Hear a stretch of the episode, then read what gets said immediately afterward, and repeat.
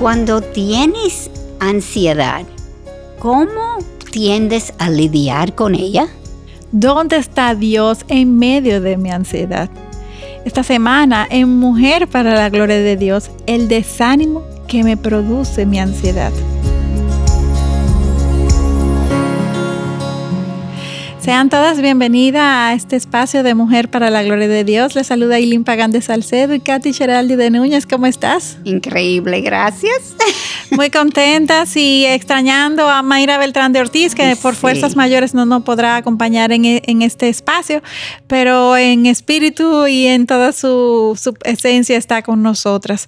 Estamos en este espacio de Mujer para la Gloria de Dios eh, que está siendo transmitido a través del canal de YouTube de integridad y sabiduría. Pueden compartir este video con quien así ustedes gusten, darle, darle like o, darle me gusta en español, como diríamos, para que este contenido pueda ser de edificación para muchos. Hoy compartimos nuestro tercer programa en esta serie, Esclavitud, La esclavitud de la ansiedad. Y este programa lo hemos titulado El desánimo que me produce mi ansiedad. Wow. Mm. Gracias a Dios por bendecirnos a través de sus mensajes de apoyo, sus oraciones. Es una, una cosa que nos llena el corazón Amén. realmente y para ayudarnos a mantenernos conectados con el tema que estamos tratando, posteamos algunas preguntas de reflexión en Instagram. Esperamos que al final del programa podamos responder a esta pregunta. ¿Dónde está Dios en medio de mi ansiedad? Uh -huh. Ups. Buena pregunta, para pensar y mucho. Ay, sí. Sabemos que la única forma en que el contenido de Mujer para la Gloria de Dios puede impactarnos es a través del obrar del Espíritu Santo. Por eso queremos orar a nuestro Señor, abrir nuestras mentes y su voz. Aileen, ¿tú Amén. podías orar para claro nosotros? que sí. Amantísimo Padre y Dios, te damos tantas gracias porque es un, un privilegio, Señor, el poder conocerte, entender tu palabra, por tu Espíritu Santo que abre nuestro entendimiento. Te pedimos que lo que aquí compartamos, Señor, sea tu verdad eh, pura, sin ninguna añadidura y que ésta pueda ser de edificación para todos los que nos exponemos a ella. Padre, que, que, tú puedas calar en el corazón de toda mujer ansiosa que escuche este programa y que puedas ayudarla a entender que en ti, oh Dios, estamos más que afirmadas, Amén. aseguradas, Señor, que, que, en ti no hay imprevistos ni, ni situaciones que se presenten al azar. Tú eres soberano y tienes control de cada detalle de la vida de cada uno de tus hijos. Amén. Gracias, Dios, por este espacio y por poder compartir tu verdad para gloria de tu nombre, para edificación de tu pueblo. En el nombre de Jesús oramos. Amén. Amén. Amén. De hecho, en el programa anterior vimos cómo David es, es, cómo, cuál fue la conducta, el comportamiento de David cuando se enfocó en Dios y cuando se Ay, sí. desenfocó en Dios. Cuando se enfocó en los problemas y estos se volvieron gigantes y entonces dudó de su Dios. Pero luego. ¿cómo hizo lo opuesto? Se, eh, su Dios engrandeció, él se enfocó en él y David actuó sabiamente. Amén. Esta es una condición que no solamente se aplica eh, para David en tiempos difíciles, sino que es, es el enfoque de vida que debemos de tener en todo tiempo, aún en los buenos tiempos, porque cuando estamos en tiempo de bonanza, eh, una vida que está desenfocada de Dios, dadas las bendiciones recibidas, se puede llenar de orgullo y de ingratitud y, y, y de soberbia e ignorar a Dios. Pero esto no nos va a llevar por buen camino, ni es lo que Dios quiere para sus Amén. hijos.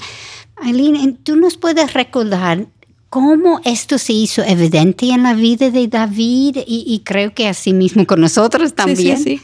Claro, definitivamente David, David es muy buen ejemplo porque eh, se ve muy claramente cuando actuó desenfocado de Dios que su fe se debilitó. Así es y actuó neciamente. Sus temores se dispararon, su ansiedad creció y, y tomó decisiones que empeoraron sus, sus, circunstancias.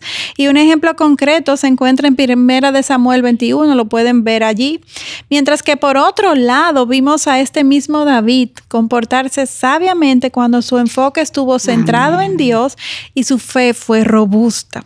Las situaciones difíciles que tuvo que afrontar David en esta etapa, cuando estaba robusta su fe y su enfoque en Dios, pues no le intimidaron, no fueron Así menos es. difíciles, Tú recuerdas que hecho, las- probablemente eran peores. Así es, pero este respondió con gran sabiduría porque su enfoque estaba en Amén. Dios. Amén. Se puede leer en eh, un ejemplo de, de estas circunstancias, en particular en 2 de Samuel 16, 5, 23. Les exhortamos, de hecho, a Ay, que sí. hagan un estudio de estas dos situaciones y cómo él reaccionó ante una y ante otra, de- de- eh, dependiendo de su enfoque. Y nos puedes pasar a nosotras también. Sí, amén. Yo iba a decir eso ahora. Si encuentra algo de que no hablamos, mándalos para que podamos aprender con ustedes. Y ahora para comenzar a introducir la vida de El personaje bíblico, a partir ah, del canal que vamos a evaluar um, ese tema de ansiedad. Fue, él fue uno de los profetas mayores, un hombre sujeto a pasiones similares a las nuestras, Sí. porque fue un ser humano, como el resto de nosotros, como Santiago capítulo 5, versículo 17, habla de ese mismo Elías. Y él le tocó vivir tiempos muy difíciles también, cuando tanto en el reino de Israel como en Judá se habían apartado del Señor y estaban adorando a dioses paganos. Así es. eh, De hecho, ¿no era este el tiempo donde reinaba el rey Acab, el esposo de, la famosa Jezabel, esta princesa eh, Sidonia terrible? Exactamente. Tiempos muy difíciles entonces lo de Elías. Sí, especialmente cuando uno es el blanco de ella y eso es lo que tocó a Elías, ¿verdad? Como estudiamos en el último programa, el control es el aguijón en la carne de las mujeres. Jezabel fue una de esas personas. Ella era una de las mujeres más rebeldes contra Dios, una controladora de su marido, el rey Agab. Así es, y el padre del rey Acab, el rey Omri, no vivió a la altura de un Así rey es. de Israel porque también rindió culto a dioses ajenos a Jehová y hizo alianzas con pueblos paganos eh, como Samaria. Y esta unión de del rey Acab con Jezabel fue una consecuencia directa de los patrones pecaminosos del rey Omri. Y cada generación es peor del último, no sé si se nota. Sí, sí, sí. A través de toda la Biblia podemos ver cómo los pecados tienen consecuencias generacionales, de padres a hijos, con alcances, como la Biblia nos dice, hasta la tercera y cuarta generación. Esto es de mucho peso lo que acabas de decir. Eso debería de ser una razón para nosotros los que tenemos hijos de pensar muy bien Amén. sobre las implicaciones de nuestros pecados, cómo van a afectar la próxima generación. Amén. Acab fue uno de los peores reyes de Israel, si no el peor. Eh, un- está entre la lista de los peores y en gran medida su maldad se debió a la muy mala influencia de su esposa, la reina Jezabel, una adoradora del dios Baal. Entonces, todo esto lo explicamos para volver a Elías, Sí. porque este fue el tiempo que a Elías le tocó vivir y las personas a quienes le tocó afrontar. Nuestro personaje central entonces es Elías y podemos leer sobre este en Primera de Reyes capítulo 17, que Dios habla a través de este profeta prediciendo una sequía. Dios hablaba a su pueblo por medio de profetas, como ya sabemos, eh, durante tiempos de pecados, como fue este tiempo en particular de mucho es. pecado. Entonces Dios mandó a Elías a esconderse en el arroyo de Kerit cuando se iba a dar esta sequía y allí los cuervos le alimentaron y Elías bebió de las aguas del arroyo hasta que la sequía fue tan fuerte que hasta el, arroyo de Kerit se lo llevó porque se secó. Eso sí fue una sequía fuerte. Luego el Señor manda a Elías a irse a Sarepta, a donde una viuda gentil, ah, para que éste le, le dara a comer. Al principio la viuda no quería alimentar a Elías, pero luego accedió a Elías y te diera a hacer un pan para, para a él para primero hacerlo un pan. Y Elías le aseguró que su harina y su aceite no se acabaron. acabarían. ella iba a hacer un pan para ella, su hijo y morir, es lo que ella dice. Sí. Y Elías dijo, no, alimentar a mí primero y eso nunca se acaba. Ajá. Y ella fue obediente, un gentil. Sí. Una gentil increíble. Pues es- esa harina y, y aceite duró toda la sequía. Aunque esta mujer no era judía, Ella hospedó y alimentó a Elías por muchos años. Y al hacer esto, ¿no estaba la viuda también honrando a Dios? Además de que Elías, eh, eh, la viuda y su hijo pudieron experimentar el poder y la provisión del Señor en sus vidas mientras esto sucedía, se multiplicaba el aceite y la harina. Exactamente, así mismo es lo sucedió. Hasta que un día su hijo se enfermó gravemente y murió. La madre fue entonces donde Elías y pensando que Jehová lo estaba castigando por sus iniquidades. Y entonces Elías lo llevó a su aposento alto que había dado a él para vivir. Se acostó encima de él y suplicó al Señor. Y el Señor escuchó a Elías y le devolvió, devolvió el alma del joven. Wow. Y, a modo de recapitular todo lo que ha ocurrido con Elías hasta este momento, vemos que Dios lo mandó a anunciarle al rey Acab que como consecuencia de su idolatría vendría una sequía. Luego Dios lo envió a retirarse al arroyo de Skerit, donde cuervos le alimentaron. Y cuando el arroyo se secó, entonces Dios lo mandó a un país ajeno donde una pobre viuda que apenas tenía suficiente provisión para ella y su hijo. Esta mujer lo hospedó y lo alimentó por mucho tiempo en obediencia a Dios y luego cuando su único hijo se murió, Dios lo resucitó a través de Elías. ¿Y cómo, cómo tú crees que fue la fe de Elías para este tiempo? Bueno, yo me imagino que al ver todo lo que éste experimentó fue fortalecida, porque Elías había visto y entendido mejor que nadie el poder de Dios en acción. Amén. Y vamos a seguir revisando los hechos sucedidos en la vida de Elías durante este tiempo. Sí. El capítulo 18 de Primero de Reyes nos habla de un encuentro que Elías tuvo con el rey Acab. Ok, durante todo ese tiempo el rey Acab había buscado sin éxito a Elías en todas partes. Y de la nada, Elías procuró entonces encontrarse con el rey Acab, porque así le había instruido Dios. No fue que Elías le salió de su propio peculio, fue que Dios le instruyó no, porque él tenía años buscándolo para matarlo. Exactamente. Pero una vez más Elías actuó en obediencia. Amén. Un día, Acab salió con su mayordomo Abdías a buscar hierba para los caballos y al separarse para cubrir más tierras, Elías se le presentó entonces a Abdías, el ayudante del rey, del rey y le pidió que le informara a Cap a dónde él estaba para que éste entonces fuera a su encuentro. Increíble. Y mm. dada la perfecta orquestación de Dios, mm. el mayordomo de el peor, si no el peor rey, uno de los peores reyes, Abdías, era creyente. Era creyente. Creyente en Jehová. Esto fue quien escondió 100 y no solamente escondió, sostuvo 100 profetas de Israel cuando Jezebel mandó a matar todos los profetas de Jehová. Un dato muy importante que no se escapa a la orquestación de Dios. Abdías tenía miedo porque entendía que si el rey Acab encontraba a Elías lo iba a matar y esto es lógico. Sin embargo, en el encuentro el rey Acab solo se limitó a acusar a Elías de, de producir la sequía. Él no asumió su responsabilidad, sino que acusó a Elías. Y Elías entonces le explica que esta sequía fue causada por su idolatría, la idolatría de Acab.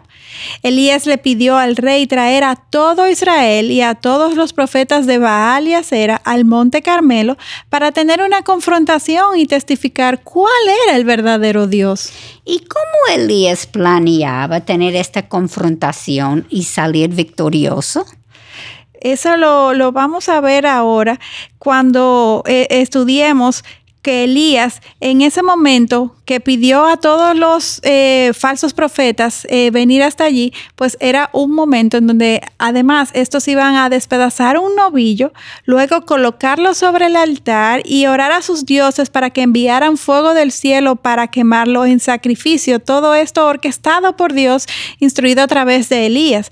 Obviamente, aunque los profetas oraron todo el día, se cortaron violentamente, yo me imagino eh, el espectáculo que debieron de haber montado. Sin embargo, no lograron llamar la atención de sus dioses. Nadie respondió nada sucedió. Wow, qué papelón. Y Elías burlándolos en todo ese tiempo. Quizás está durmiendo su Dios. y luego al anochecer fue el turno de Elías. Este reconstruyó el altar de Dios que estaba en ruina, puso la ofrenda encima de ese altar y luego empapó todo con agua tres veces. Wow. Hasta que había un rabín que se llenó también. Y él llamó el pueblo y el rey para ser testigos de lo que estaba haciendo. Y Dios respondió con un espectacular despliegue de fuego desde el cielo, consumiendo la ofrenda, lamiendo la madera mojada, así como cada gota de agua que había derramado sobre el altar. Aún las rocas del altar se consumieron. Imagínate las temperaturas de ese fuego. Wow. ¿Y cuál tú crees ¿Qué fue la respuesta del pueblo judío al ver esta manifestación de Dios? Bueno, estos, como nos dice la misma palabra, se postraron sobre su rostro y dijeron, el Señor, Él es Dios, el Señor, Él es Dios. Primera de Reyes 18:39 nos lo dice tal cual. E imagino que Elías experimentó una sensación de poder como nunca antes, porque había visto una manifestación de Dios como nunca antes y él había sido el instrumento que Dios había utilizado para dar todas las instrucciones. Ahora, ¿cuál fue la respuesta de Elías para con los falsos profetas? Déjeme leerla. En la próxima versículo 40.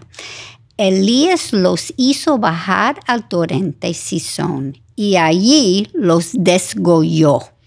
Y si hay alguien que experimentó el poder, la provisión, el cuidado, el celo del Señor, este fue Elías. Así Él fue testigo de primera mano de todas estas manifestaciones de Dios.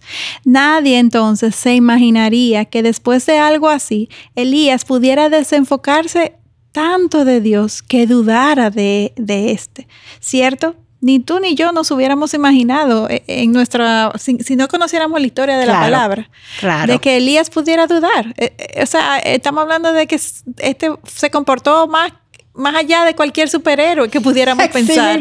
más de la superhéroe de televisión hoy en día. y recuerdan lo que Cristo dijo a sus discípulos en el jardín de Getsemaní cuando estos se durmieron en vez de orar con él. Leemos en Mateo capítulo 26, versículo 41, que dice, velar y orar para que no entréis en tentación. El espíritu está dispuesto, pero la carne es débil. Mateo 26, 41. Katy, yo no sé si tú lo has experimentado, pero la mía es bien débil. Mucho más débil de lo que quisiera admitir. Y siempre creemos que somos mejores. Así es, siempre tendemos a creernos más fuerte de lo que en verdad somos. Así mismo es. Cuando Acab contó a su esposa Jezabel lo que había sucedido, esta se airó grandemente y mandó a decir a Elías que lo iba a matar ese mismo día. Lo amenazó de muerte. O sea, qué mujer más creída. Atrevía contra Dios. Ella eh, no sabía de qué ella estaba enfrentando. Pero increíblemente, Elías tuvo miedo y se escondió no deja de sorprendernos cómo esta misma profeta de Dios, esta misma que acaba de ver todo eso, había obtenido tan gran victoria para el día siguiente, desanimarse de tal manera. Wow. O, sea, recordemos que esta era una mujer muy mala, no, era cualquier mujer, sino la, la, mujer más malvada del reino en aquel tiempo. Jezabel siempre consiguió lo que quería, sin importar lo que tuviera exacto. Ella y siempre logró hacer su voluntad, e imponerse. Sin embargo, ella no era más poderosa que Dios. Así, como no es ningún ser humano más poderoso que Dios. No importa qué tan grande o qué tantas ínfulas de poder o incluso poder llegue a tener en esta tierra. Nadie supera a Dios en omnipotencia. De nuevo, con esta reacción de amedrentamiento, Katy, eh, Elías eh, eh, confirma que cuando nos desenfocamos de Dios, lo mismo que vimos con David, nos llenamos de temor, de ansiedad y terminamos muchas veces dominadas por el miedo o por la ansiedad, pecando contra Dios. Así mismo, en ese caso Dios no acaba de usarle para eliminar 850 profetas de Baal al enviar fuego del cielo y consumirlo todo. O sea, si este mismo Dios acababa de hacer ah, tal cosa, no podía él controlar a una mujer. O sea, Así mismo. No importa tan, tan poderosa es. No es importa. una persona. De nuevo, vemos cuán vital es evaluar nuestros problemas a la luz de, de, de, la verdad de Dios, de los lentes de Dios. Si bien esta mujer tenía mucho poder, mucho más poder que Elías, verdaderamente, Claro. pero nunca, nunca iba a poder tener más poder que de Dios, ese Dios que respaldaba a Elías, ese Dios que guarda de nuestras vidas, que la misma palabra dice que nuestras vidas están en la palma de su mano. Nuestra mente es débil. Muy Esa es la débil. realidad y por eso la duda nos invade, porque naturalmente nos inclinamos hacia lo malo, Sí. como Mateo 15, 19 nos dice. Solo al afirmar el conocimiento de Dios en nosotras es que podemos tener presente cuán omnipotente realmente es nuestro Dios. En esto Elías falló porque cedió a sus temores y desobedeció a es. Dios. Por eso se retiró desalentado, derrotado y deprimido. Así es, y Dios tiene un plan para la historia, para cada una de nuestras historias, y Él cumplirá sus propósitos, y sus propósitos nos dice la palabra que son de bien, sin importar quién se interponga en su camino, sin importar el tiempo, el tiempo de Dios no es el nuestro, o sea, nada de lo que ocurre en la vida de un cristiano es por accidente, sino por orquestación de Dios, porque Él es el Dios de la providencia que siempre tiene un fin mayor, un fin superior al de nuestra mente finita.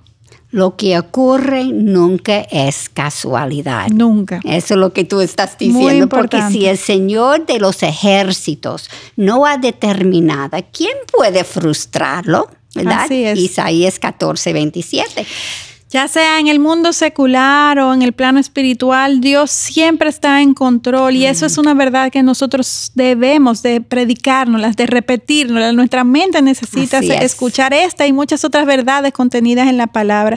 Y en parte por eso es que Dios nos llama a conocer su historia, a recordar lo que Él ya Amén. ha hecho, porque sigue siendo el mismo Dios, para que confirmemos su fidelidad, porque Él cumple todas sus promesas. Este es el mismo Dios que dijo a Moisés en Éxodo 3:7, ciertamente he visto la aflicción de mi pueblo que está en Egipto y he escuchado su clamor a causa de sus capataces, pues estoy consciente de sus sufrimientos, de tu sufrimiento, de mi sufrimiento, de Así los de mismo. todos de, eh, eh, eh, sus hijos. Así mismo, porque ellos, mío- mismo- ellos pensaron que Dios lo había abandonado por los mismos problemas, pero nosotros podemos recordar que Él está viendo todo, está Todo. orquestando todo. Y el mismo Dios que dijo a Agar que escuchó su aflicción, y es también el mismo Dios que hoy está viendo nuestras aflicciones también.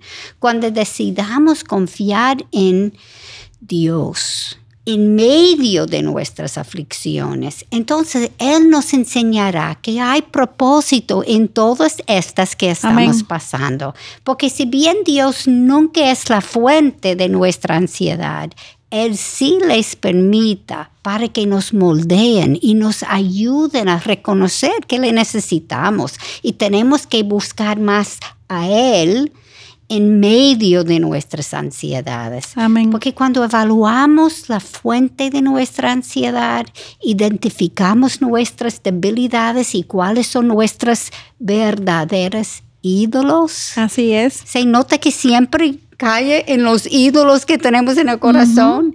¿Y a cuáles ídolos estamos refiriendo, Aileen? A todo lo que creamos nosotras mismas para protegernos y sentirnos en control. Y no necesariamente nos referimos a estatuillas de barro, sino a personas y cosas que nos rodean, empezando por la egolatría. Nuestros ídolos son más sofisticados, pero son ídolos Así y es. no nos puede ayudar. Así es. Dios orquestra los eventos para que entendamos que Él es el único y verdadero Dios. Y dado su gran amor por sus hijos, Él pone en evidencia nuestras limitaciones y falta de control para tratar con nuestra ansiedad. Pablo nos explicó eso en 2 de Corintios capítulo 4, versículos 16 a 18, cuando dijo que lo que sufrimos es temporal y con el fin de enseñarnos a mirar hacia arriba. Amén.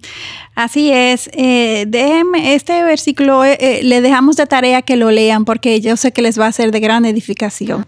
La ansiedad que produce la culpa del pecado en nosotros en realidad es una señal de la bondad de Dios. Si no fuera por esta ansiedad, seguiríamos en nuestra... el mismo camino hasta la destrucción, en esta sensación de intranquilidad y desosiego que nos apunta a Cristo, aquel que nos puede proteger y darnos sentido en la vida, nuestro Dios Padre. Amén. Si actuamos sabiamente, entonces haremos como Pablo y en medio de nuestras angustias nos refugiaremos en Él, y en, en Él el Señor, y no en ningún otro ídolo. Y junto con la confesión de nuestra incredulidad y la obediencia a la palabra de Dios, estaremos en camino hacia esa bendición que Dios tiene para sus hijos. Qué buen punto para terminar el programa de hoy. Esta semana meditemos sobre cuáles son las causas sobre las cuales disparen la ansiedad en nosotras para que podamos rendirles ante Dios, ponerlas en su justa dimensión ante la grandeza de nuestro Dios, pone a Él en su posición y eso aliviará nuestra ansiedad. Por favor, no olviden orar por nosotras en Mujer para la Gloria de Dios. Luchamos con la ansiedad también, necesitamos de Dios. Les esperamos en nuestro próximo encuentro aquí en Mujer para la Gloria de Dios. Hasta la próxima. Bendiciones.